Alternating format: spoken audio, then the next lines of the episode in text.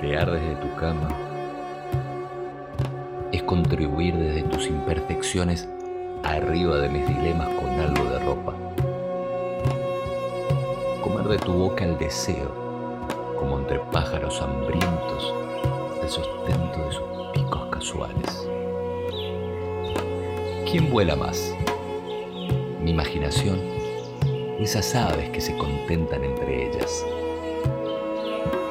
En cualquiera de los dos casos, de no haber algo más, tristes se alejan en el regurgitar de sus pasiones insatisfechas. Es la abeja el polen, los cuerpos que se reiteran, el trabajo a tus corcoveos de placer. Un arado surcando las tierras antiguas y místicas de lo femenino. ¿Quién goza las aguas de un manantial si no disfruta primero la sed? Es impaciente el suicidio de la coherencia con tantos errores que el fuego me demanda.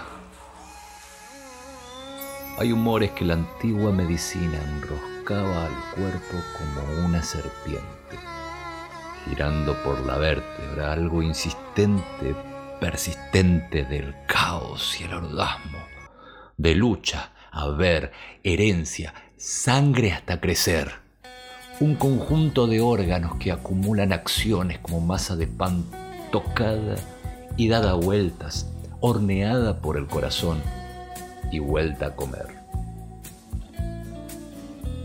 Hasta el final de las migajas. Esos cariños, esos finales estúpidamente abiertos, esos cobardes silencios en época de pantallas. Nos vamos. Las horas. ¿Será que la idealización también es un pecado de la cotidianidad? Desde tu cama. Autor Emanuel Kramars.